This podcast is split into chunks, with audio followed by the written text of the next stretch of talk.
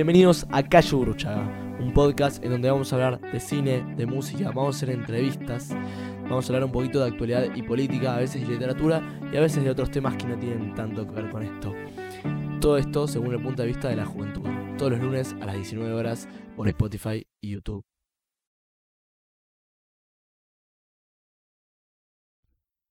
Bueno, bienvenidos a Calle Burruchaga, estamos acá en una nueva emisión. Ya vamos por el noveno programa, si no me equivoco. Hay algunos que los grabo antes, pero este lo grabé exactamente para la semana que viene. Para el lunes. Lunes 22 de junio, si no me equivoco. Siempre desinformo. Bueno, siempre desinformo. Y para los que no se dieron cuenta, eh, que creo que. Bueno, los que no se dieron cuenta son los que lo escuchan por Spotify o por Apple Podcast u otra plataforma. Pero en YouTube rediseñamos y organizamos básicamente todo.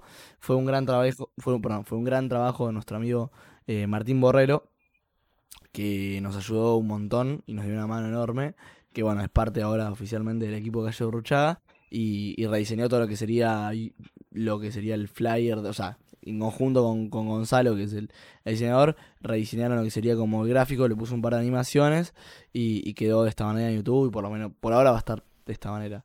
Eh, después, nada, se nos había ocurrido hacer más una intro, más modo cine, si se quiere, y grabar algo en la calle, pero bueno, eso por ahora no vamos a dejarlo para la segunda temporada. Y también otra otro integrante que se sumó a nuestro equipo fue em, Dylan Volper, que fue el invitado del cuarto programa. Él es fotógrafo y vamos a estar sacando un par de fotos y vamos a estar planeando capaz algunos fondos de pantallas o alguna cuestión como para para, o para flyers o banners de calle Burchada de la misma calle. Em, y, y, nada, básicamente eso, como de noticias. Vieron que yo al principio siempre doy unas algo de, noticias del podcast, que siempre pasan cosas nuevas. Y tenemos como ya un equipito formado ahí atrás y les quedé, quería como, como mencionarlos y nombrarlos acá en, el, en este episodio.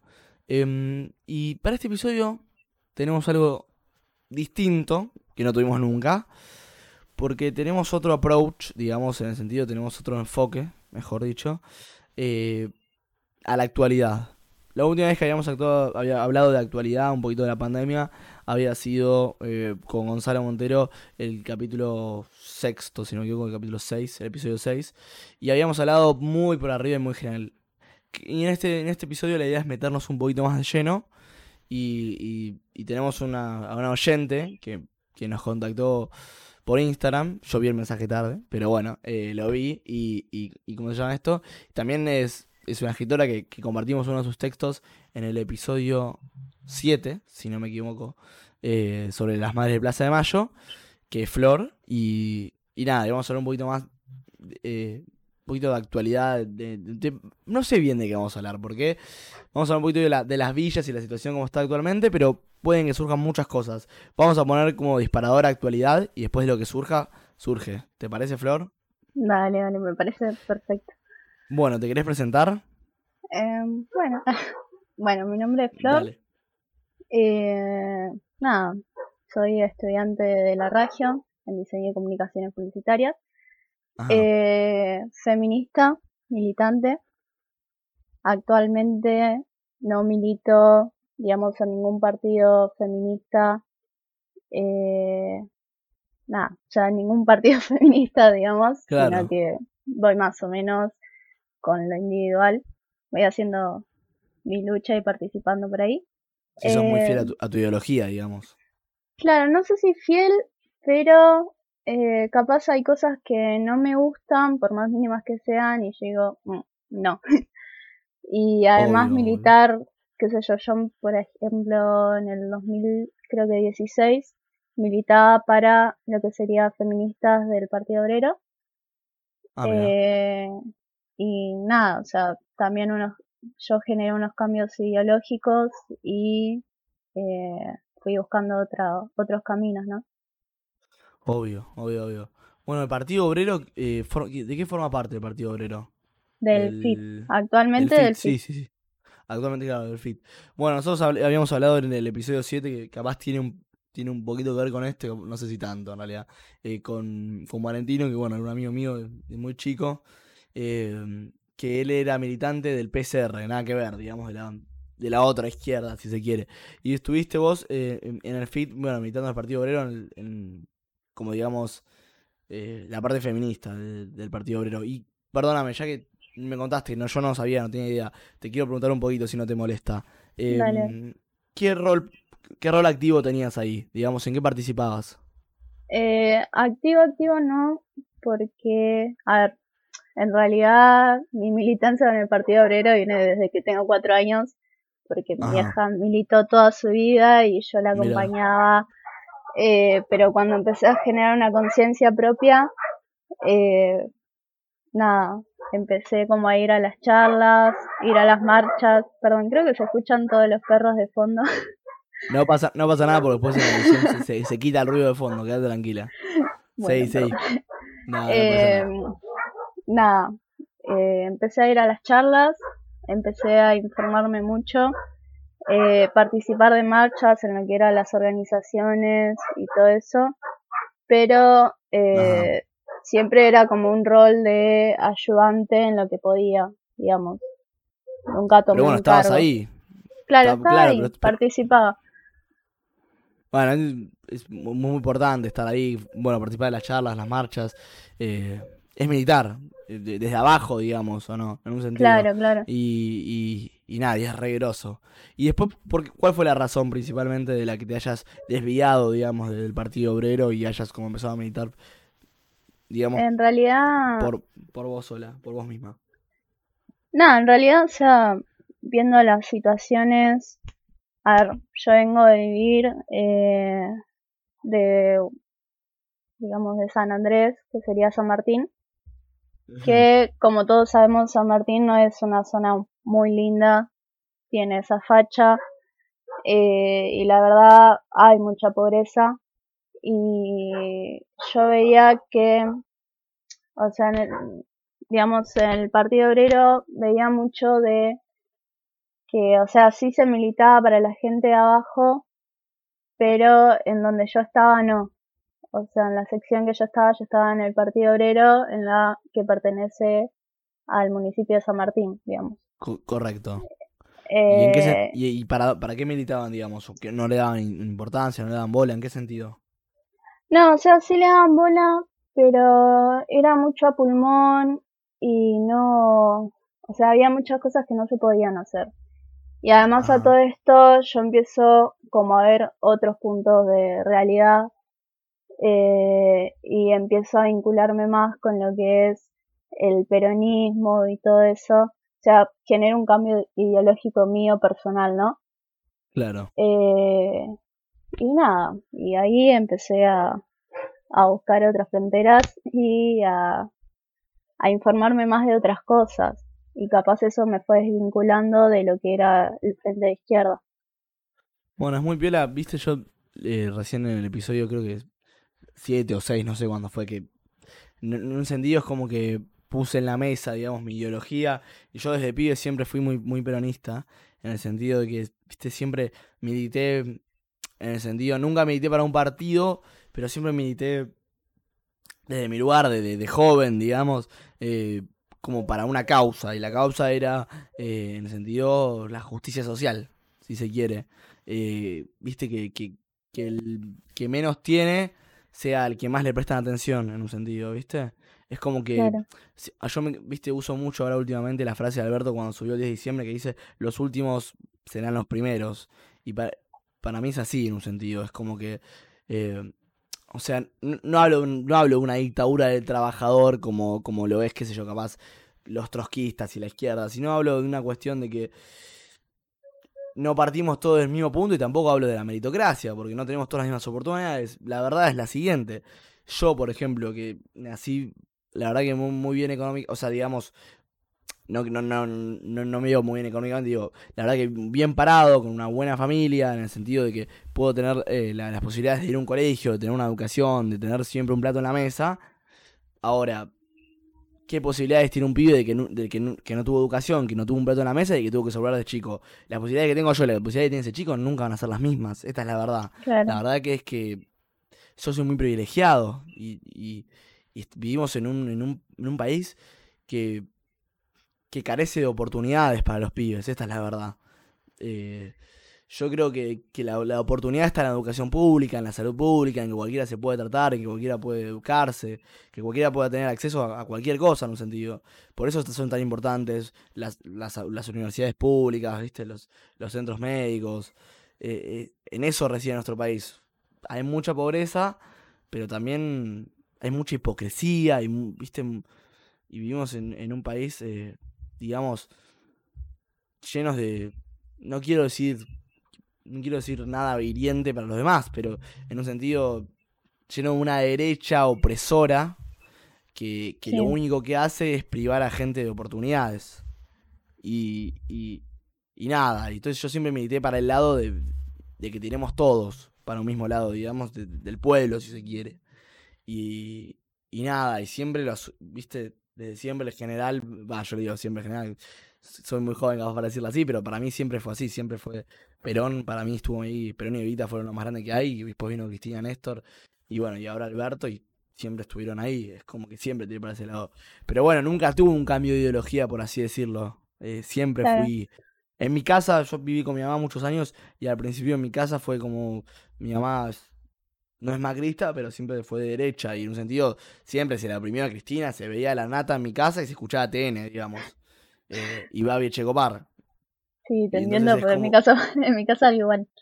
Claro, entonces es como que, que un poco viví con por ese lado, pero también yo veía a mi viejo los fines de semana, y los fines de semana siempre fue eh, como inculcarme la doctrina de, de Perón, de Vita, de, del pueblo en un sentido, ¿viste? De apoyar a los que menos tienen en un sentido. Y de eso se trató siempre para mí. Pero bueno, yo quiero, estoy interesado, perdón que cuente mi historia y, tome tiempo. Igual, igual a mí perdón, ¿eh? Sí, sí, obvio, obvio. a, mí, a mí me pasó algo similar y era que en realidad yo también una de las cosas por las que me desvinculo de, ese partido político es porque, o sea, todo el tiempo te enseñaban una teoría, ¿no? Que yo cuando llegaba a mi casa la veía muy distorsionada a la realidad. O sea, como que pensaba, digamos, eh, habían teorías que por ejemplo, lo del pago a la, a la deuda. Claro. El famoso, la famosa propaganda de la deuda no la tenemos que pagar nosotros. Claro. Del FIT, la última. Sí, sí, sí, sí, la del caño, sí, sí. Sí. Y después yo pensando digo, no, para, no es así. Porque si no la pagamos nosotros, después se arma peor. O sea, está bien la cagada, se la mandaron, pidieron una deuda enorme pero si no se paga, eso va a ser peor a largo plazo. Porque no estamos, no, no es que vos le debes al kiosquero, ¿entendés? Obvio, obvio, obvio, em, obvio que no, pero bueno, nada. Eh, viste, el otro día estaba escuchando a Timerman, viste, que decía, por ejemplo, mira, viste que capaz lo podemos asociar, que decía, bien, la culpa de la pandemia no la tiene el gobierno. Ahora, el gobierno tiene la culpa de resolver esta, de resolver esta situación. Es decir, bueno, evidentemente el COVID-19 no, no, lo inventó Alberto, pero Alberto y el gobierno y el Estado tienen que estar presentes para sacarnos de esta situación. La deuda no la generó Alberto, pero los que tienen que ser responsables de sacarnos de esta situación es Alberto en un sentido. Y, y tampoco vamos, vamos a exigir, obviamente, que de un día de la noche para el otro quedemos sin deuda y tengamos, eh, qué sé yo, seamos el mejor país y la mejor potencia, pero sí tirar para ese lado, para el lado de que primero atender a los que menos tienen, en un sentido. ¿Entendés lo que, a lo que me refiero? Sí, sí. Bueno, eh, entonces, perdón, retomemos un poco tu historia. Vos en 2016 militabas para el FIT, digamos, desde, abajo, participás, participás a las reuniones, ibas a las marchas, y después decidiste mirar para otro lado y, y cambiar de ideología más para el lado del peronismo. ¿Para qué lado, para qué fue lo primero que, ¿Qué te pareció que te rompió la cabeza, digamos? ¿Para qué lado miraste? ¿Para qué lado dijiste, bueno, miras por acá? Eh, ¿Qué sé yo? No en realidad. Me, imagino que iba a haber algo. Militar en, digamos, como en un centro político. Mm. Eh, o sea, lo que se llama militar, a lo que nosotros nos imaginamos militar, que es ir, participar, etcétera, etcétera. Creo que tanto de eso no, no tuve los últimos tiempos. Eh, o sea, mm. yo creo que la militancia también la podés generar vos individualmente ayudando al que tenés al lado, ¿no? Obvio. Militando tus ideales y militando lo que vos pensás. Sí, por supuesto, acuerdo, totalmente. Eh, pero nada, o sea, empecé a, informarme más, ver los cambios de los últimos años. Yo creo que los últimos cuatro años fueron los que más me abrieron los ojos. Eh, porque nada, o sea, los últimos cuatro años fueron un desastre para todos. Eh, ya veo que no espero que no me salte alguien a la yugular después por Instagram, pero... No, bueno, bueno, pero no, no sé, que, al que le fue bien en esta época, muy, perdón, pero es muy difícil que ella le haya, le haya ido súper bien en estos últimos cuatro años. Claro, Todos perdieron, me parece. Más en el conurbano que eh, todo el tiempo veías fábricas cerrando, yo, ponele, eh, yo ponele que vivo en San Martín, era todo el tiempo ver fábricas cerrando, San Martín es una zona industrial, eh, pibes de, de 20 años que tienen que mantener una familia, se quedan sin laburo, eh, vecinas mías que te hablo de trabajar 30 años en una fábrica y que un día para el otro las echen porque las echaron y no le pagaron nada y tuvieron que salir a vender pan casero en el barrio. Eh, entonces yo ahí dije, bueno, para ¿por qué esto no pasaba antes?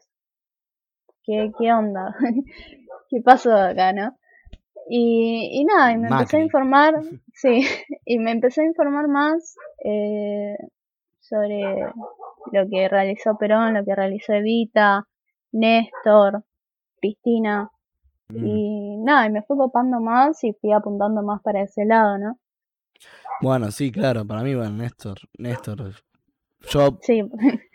Para mí Néstor igual es... Me emociona en un sentido, pero sí, sí, para mí, bueno, qué sé yo, siempre. Viste, mi, mi tío, ¿cómo se llama esto? Mi tío abuelo, bueno, que en paz descanse, murió, creo que hace dos años, eh, había nacido, creo en el treinta y pico, y fue uno de los que de los que fue a visitar a, Evita cuando murieron. Mi familia, por lo menos de parte de mi hijo, siempre estuvo muy presente Perón, siempre fue algo muy, digamos, no sé, la doctrina peronista fue como algo que tenía que estar en cada mesa y que siempre apostamos por un mismo lado y siempre nos inculcaron eso desde chicos. Eh, y en un sentido, no es que formaban robots que le, te lavaban la cabeza y te decían, no, bueno, votemos a tal cosa, sino es el ayudar al otro, el que menos tiene, y nada, y generar. Yo eh, lo que siempre digo es que del 2013 al 2015, eh, entre Néstor y Cristina, se formaron nuevas, en estos 12 años se formaron nuevas 15 nuevas universidades públicas a lo largo de Argentina. Y para mí que se forman 15 nuevas universidades públicas, te pongo un ejemplo para no irnos más lejos de la, de, la provincia, la de La Matanza. La de La Matanza es una obra grosísima. Tenemos, tenemos una universidad brillante donde ya se graduaron muchas personas, pública, gratuita para todos. Y, y eso me llena de orgullo a mí como argentino, como bonaerense, como porteño. Yo yo viví en la provincia, viví en, el partido de Tuzangó hasta los 13 años que vine a vivir a, Capital, pero como bonaerense, como porteño, me, llena de orgullo en un sentido porque tengo hasta amigos que se han, terminado la facultad ahí y la han empezado ni bien cuando salió y han tenido una educación fantástica y maravillosa. Y es como que, que, que nada, que estas cuestiones de que todos podamos acceder a, la universidad, no importar la clase política de la que seamos está bueno. Y hasta hay mucha gente que le enoja, pero mucha gente que se viene de afuera para estudiar acá, eh, gente que no tiene dinero, porque por ejemplo ser médico en Chile, digamos, para no irnos tan lejos, es imposible, es carísimo si no tenés plata. Y acá puedes venir a estudiar la UBA, es totalmente gratis y tenés un título de la puta madre. La UBA es la mejor universidad iberoamericana, digamos. Eh, es que al fin y al cabo, eh, por ejemplo, me hiciste acordar ayer que leía que un diputado chileno propuso traer chilenos a la Argentina a tratarse con el tema del COVID. Y nada, Twitter explotó de, gente facho diciendo no, que se vayan a su país, qué sé yo. Pero al fin y al cabo somos todas personas. O sea, ya sea cual sea tu origen, somos todos iguales, todas personas que merecemos la misma atención. Obvio, obvio. Y nada, yo creo que tener universidades públicas y que gente de afuera pueda venir a estudiar me parece maravilloso, porque todos deberíamos tener las mismas oportunidades y acá eso se da. sea, acá creo que, que, qué sé yo, tuve compañeros que eran venezolanos, colombianos, eh, mismos doctores que me han atendido a mí cuando iba al médico que también, qué sé yo, eh, eran chilenos o lo que sea. Y me re gusta que haya esa diversidad. Que el, que el pueblo también lo... O sea, creo que el pueblo tendría que normalizarlo más y pensarlo dos veces antes de, de generar esa discriminación cuando, cuando salen a hablar fachadas. Por supuesto, bueno, tenemos un 40% de la Argentina que votó a Macri, tenemos un 40% de, de, derecha en un sentido. Y por un lado, obviamente, yo creo que antes que todas las ideologías viene la democracia. Para mí que, que todo el país pueda votar por un presidente está bien. Y cuando ganó Macri no quería que lo derrocasen, ni quería que haya una dictadura, ni quería que, vuelva a subir Cristina, ni, ni nadie. Macri cumplió legítimamente, digamos, en términos democráticos. Después, ahora están con el tema de las escuchas y las, los espías de Macri, pero, digamos, legítimamente cumplió los cuatro años de, de mandato democráticamente. 10 de diciembre de 2015, 10 de diciembre de 2019 y hasta ahí estamos perfectos. Y Macri terminó el, mandato, digamos. Y hasta ahí estamos de acuerdo. Ahora, me parece a mí que un 40% de la Argentina que vote a la derecha es un 40% de la Argentina que excluye. Y para mí, la palabra, de, la palabra incluir contiene mucho. Para mí hay que incluir a todo el mundo. Rico, pobre. Eh, cualquier cosa que sea, hay que incluir. Para mí, toda esta cuestión que tenemos de clases hasta hoy en día, en el 2020, nos sigue afectando. Y para mí no, esos prejuicios, conceptos eh, o preceptos que tenemos nos siguen arruinando. si no nos queremos ir más lejos, podemos ver a George Floyd y todo el, todo el movimiento que está, ocurriendo en Estados Unidos. Acá la policía en el Chaco, tenemos con los aborígenes, tenemos, bueno, teníamos el año pasado que yo también hablé mucho de, de, la patada en el pecho que le dieron al al tipo que estaba ahí tranquilo y lo mataron de una patada en el pecho. Eh, sí, o Santiago Maldonado el 1 de agosto del 2017. O, Santiago Maldonado. Tenemos opresiones por todos lados de parte de la policía. Sí. Por cualquier cosa, por etnia, por plata, por, cualquier cuestión, por lo que sea, sí.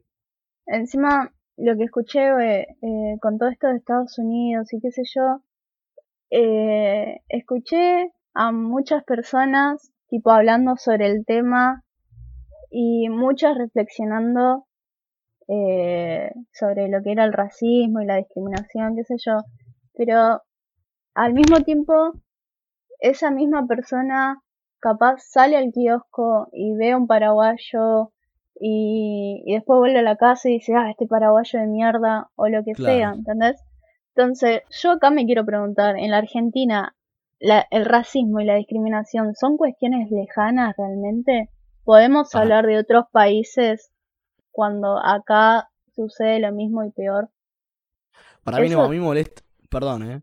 A mí me molesta mucho que, que, nada, vemos que está perfecto, no digo que está mal en un sentido, esto, después para mí lo que está mal es lo otro.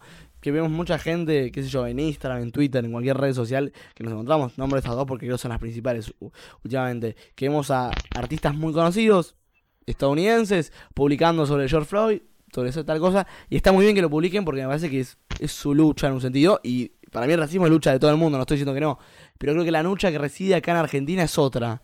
Creo que la lucha que reside es, más allá de ver, como decís vos, la discriminación eh, que tenemos acá, los, los sucesos que pasan acá. Entonces, vemos a nuestros cantantes favoritos que publican tal, tal y tal cosa, ahora lo reposteamos. Ahora cuando vemos un post, ¿no? Vemos una publicación, perdón, mejor dicho, de, de, de, una familia que está totalmente siendo oprimida o usada por la policía en Chaco, lo dejamos pasar.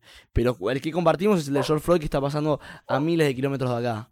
Y la verdad que me parece que la lucha está acá. Como argentinos está acá. En difundir, en militar desde nuestras casas como podemos, manteniendo el, distanciamiento social que, que, hoy, no, hoy reside en nuestro país, digamos.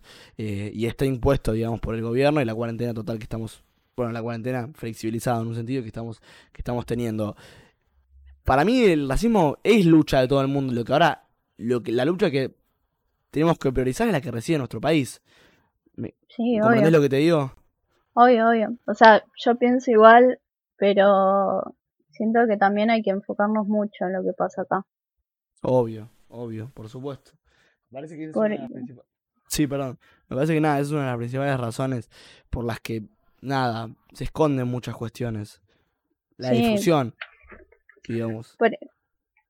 Por, ejemplo, hoy estaba, nada, hoy estaba viendo una nota en página 12 que informaba, por ejemplo, que en la tablada eh, nueve policías abusaron de 28, de 28 detenidas.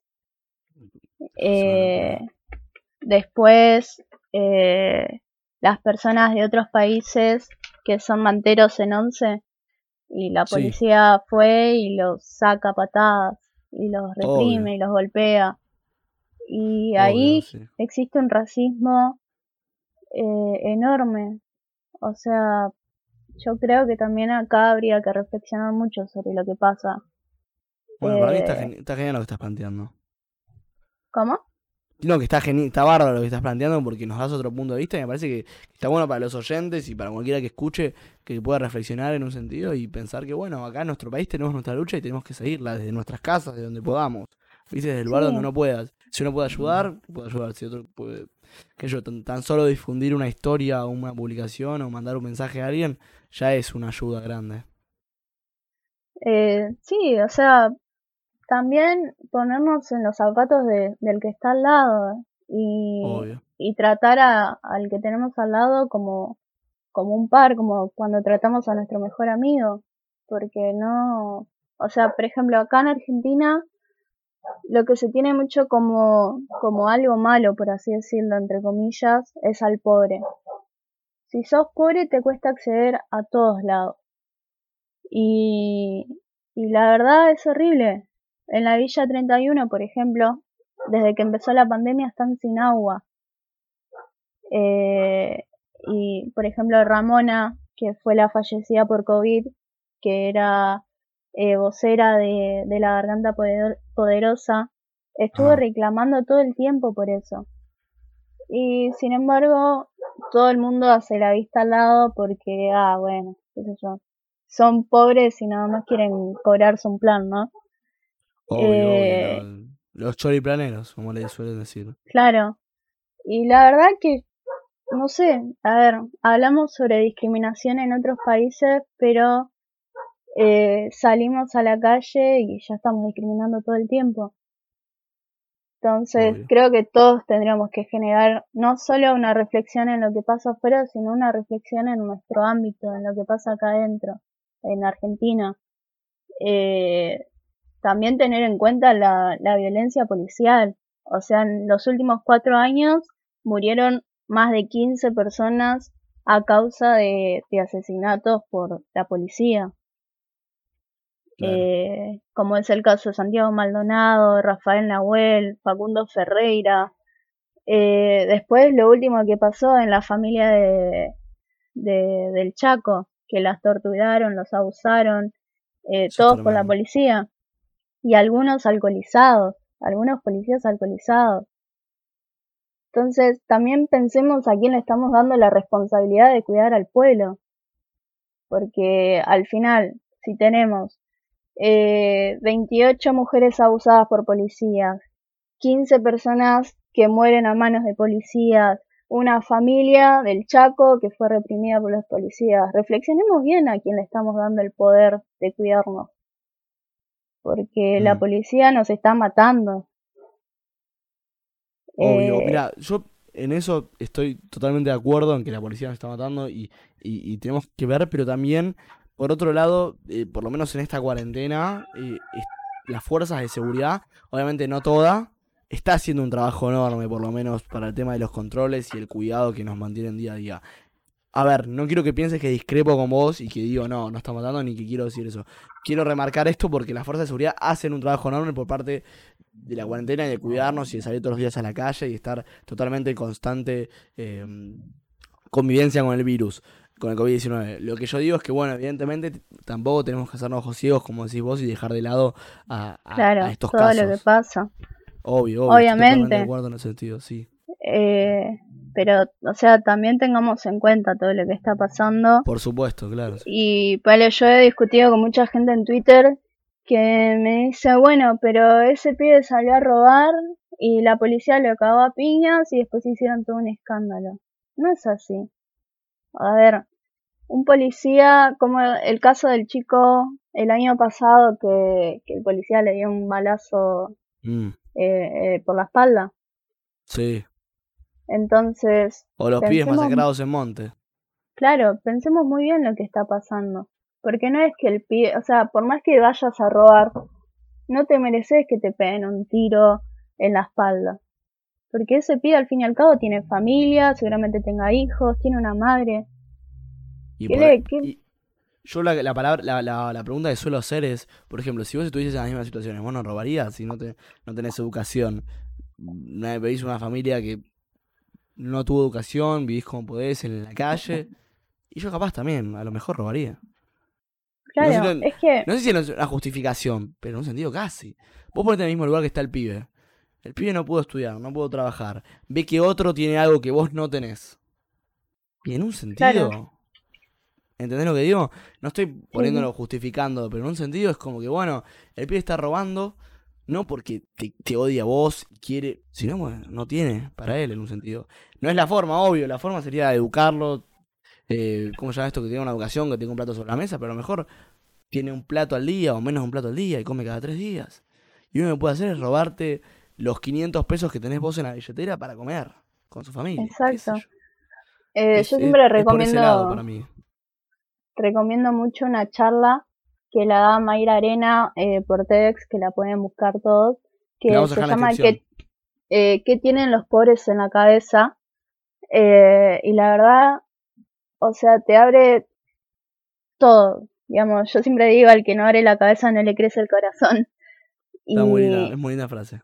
Y la verdad es que esta charla te hace reflexionar mucho, porque ella te explica, como decías vos, que, que capaz, o sea, nosotros vivimos en un ámbito de, a ver, yo tengo un plato de comida todos los días en la mesa. Y la verdad es un privilegio bastante grande y tengo acceso a la educación y tengo acceso a un montón de cosas, tengo acceso a internet. Pero hay pibes que no. Y hay pibes que eh, se nutren con lo que tienen alrededor, que muchas veces es violencia, es robo, es droga, eh, y de eso se nutren y eso es lo que aprenden. Y lo que reflexiona ella es que en este caso ella también era muy pobre y un día fue a la casa de una amiguita eh, y se dio cuenta que tenía vida.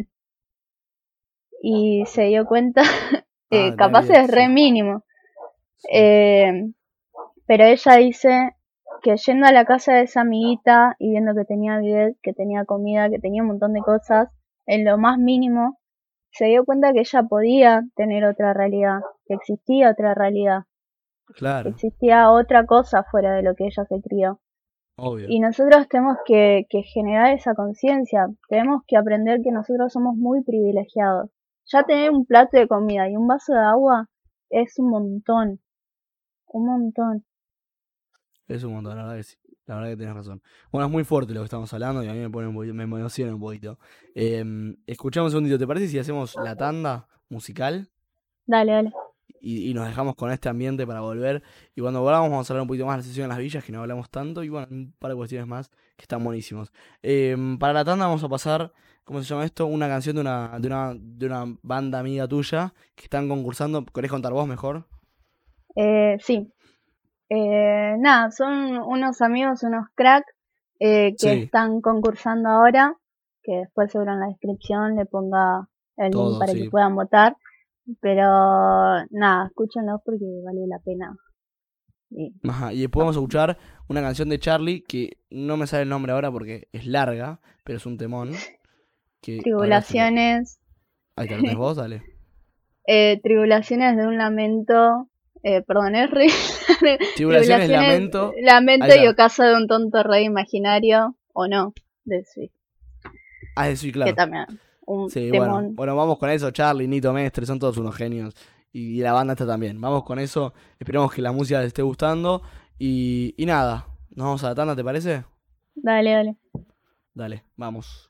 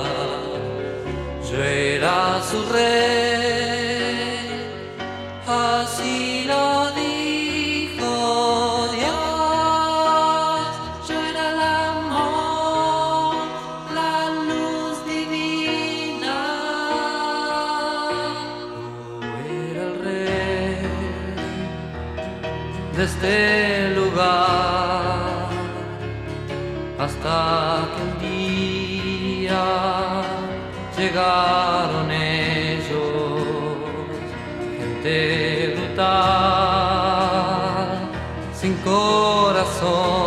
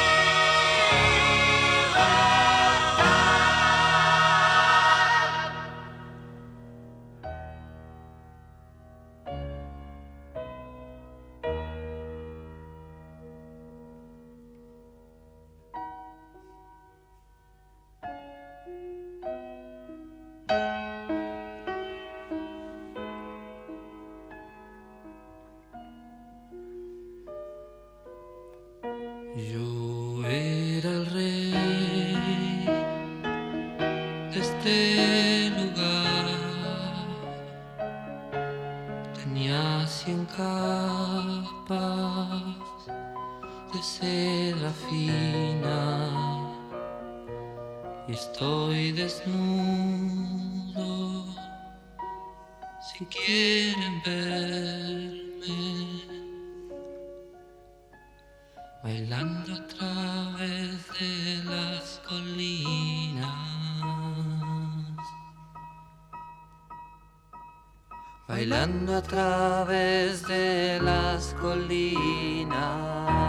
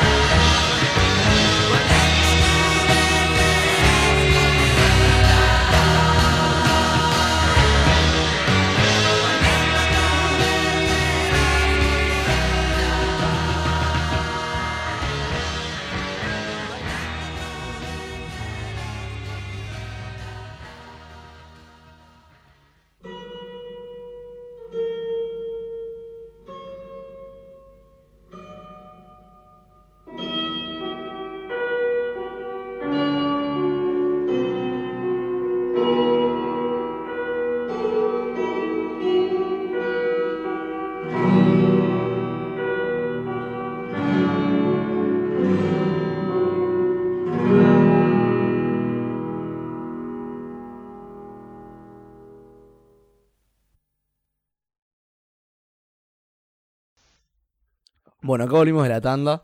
Eh, estamos escuchando, bueno, la, la, banda que nos pasó Flor y también escuchamos a Charlie con Soy Janice y Anito Mestre. Eh, bueno, estamos hablando, si no me equivoco, eh, y si no me olvidó, un poco del tema de, bueno, de la discriminación, de los policías, de la situación de las villas, y nada, y todo este tema de, ayudar al que menos tiene, porque la verdad es que no, no tiene posibilidades. ¿Vos qué pensás de todo esto? Sí, o sea, no, justo en el, en el corte había leído un, un fragmento que decía, estamos completamente, o sea, te lo, lo, escribí justo para decirlo. Eh, Joya. Nada, decía, estamos completamente seguros que no somos racistas o no somos discriminadores cuando por pobre, negro, mujer, trans o por cualquier forma eh, o sea, por ser parte de cualquier disidencia, eh, lo aislamos o hasta llegan a matarlos. Eh, Tremendo. Y la verdad es... ¿Qué es? Eh, ¿Era una nota eso o qué es? Eh, sí, o sea, leí un fragmento en una publicación, que ahora no lo tengo, pero, pero nada, o sea, me parecía bastante interesante para compartirlo. Sí, la verdad que sí, la verdad que a mí todas estas cuestiones soy de emocionarme fácil y, y rápido en un sentido porque me siento que, que si bien no, no, lo vivo a flor de piel porque no, no me pasa, la verdad es que en ese, sentido mi opinión un poco siento que carece de, sentido porque siento que, que soy un poquito el estereotipo en un sentido, soy como blanco en un sentido. Y, viste, cuando, bueno, en Estados Unidos se le decían a, los WASP, que son los, los blancos americanos protestantes en un sentido. Y yo en un sentido, no sé si soy un, soy un WASP, pero sí siento que soy, viste, que nunca me, discriminaron por mi color de piel o por mi, mi lo que sería mi orientación sexual o por nada y en ese sentido es como que capaz mi opinión siento que, carece de valor en un sentido porque digo bueno capaz no tiene tanto peso. Y lo importante, bueno, nada, es escuchar al otro. Por eso es que te escucho a vos y me parece tan. tan.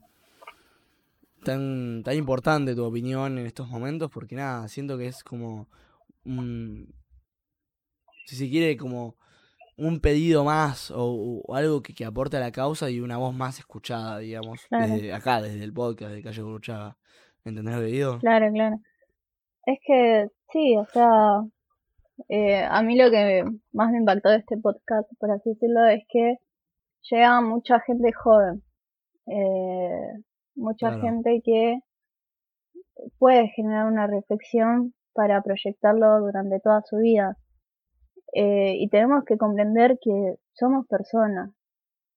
Seas blanco, negro, seas gay, seas lesbiana, seas trans, seas pobre o seas rico, somos personas y, y todos merecemos los mismos derechos.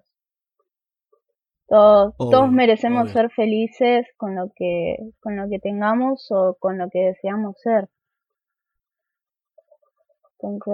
obvio, obvio, estoy totalmente de acuerdo. Totalmente de acuerdo, somos personas y, y me gustó mucho lo que habíamos lo que habías dicho vos al principio de que todos somos pares, ¿viste? Nadie es superior, nadie se cree más por tener más o por tener menos.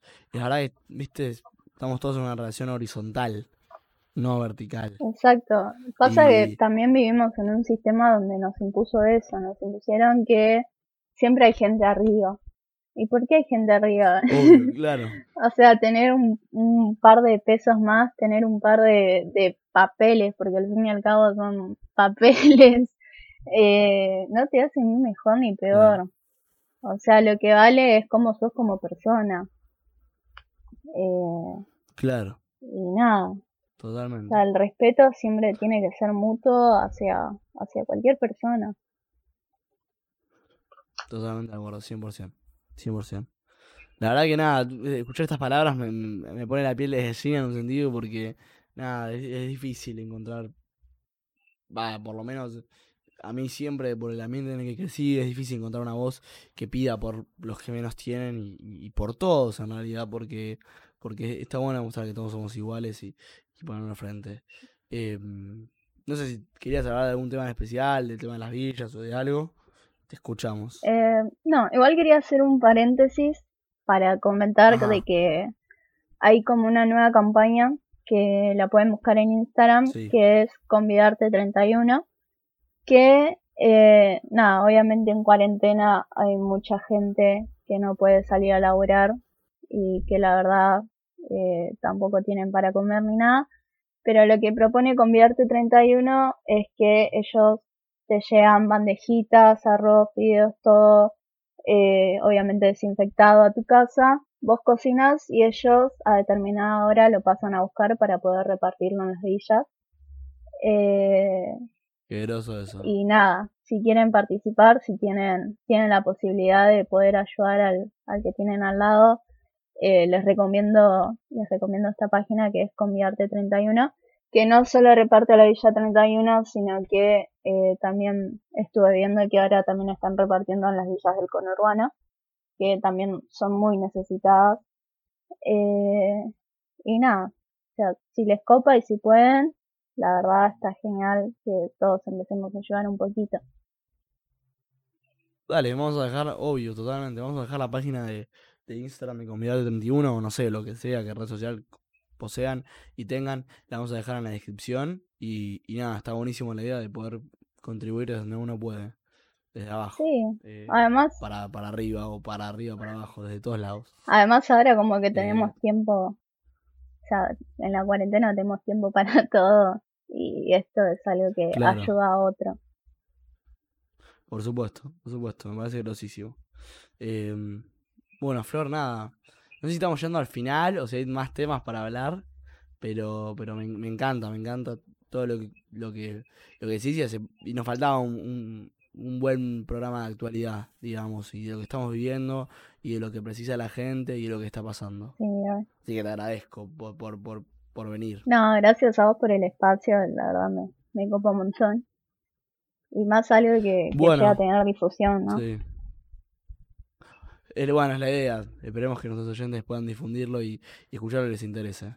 Bueno, estamos llegando al final del podcast y nada, queríamos agradecer básicamente a todos los oyentes por escucharnos como siempre. Si tenían alguna idea nos pueden mandar un mensaje por privado o algo por el estilo. Como siempre vamos a estar todos los lunes a las 19 horas y se vienen varios episodios variados y distintos. Desde acá de Calle Bruchaga, nada, les mandamos un saludo. Y nada, Flor, a vos gracias por venir y si quieres decir algo. No, gracias a todos los que escuchan y gracias por el espacio. No, por favor. Bueno, nos vamos. Nos vamos. Para otro programa. Todos los lunes a las 19 horas. Chau, chau.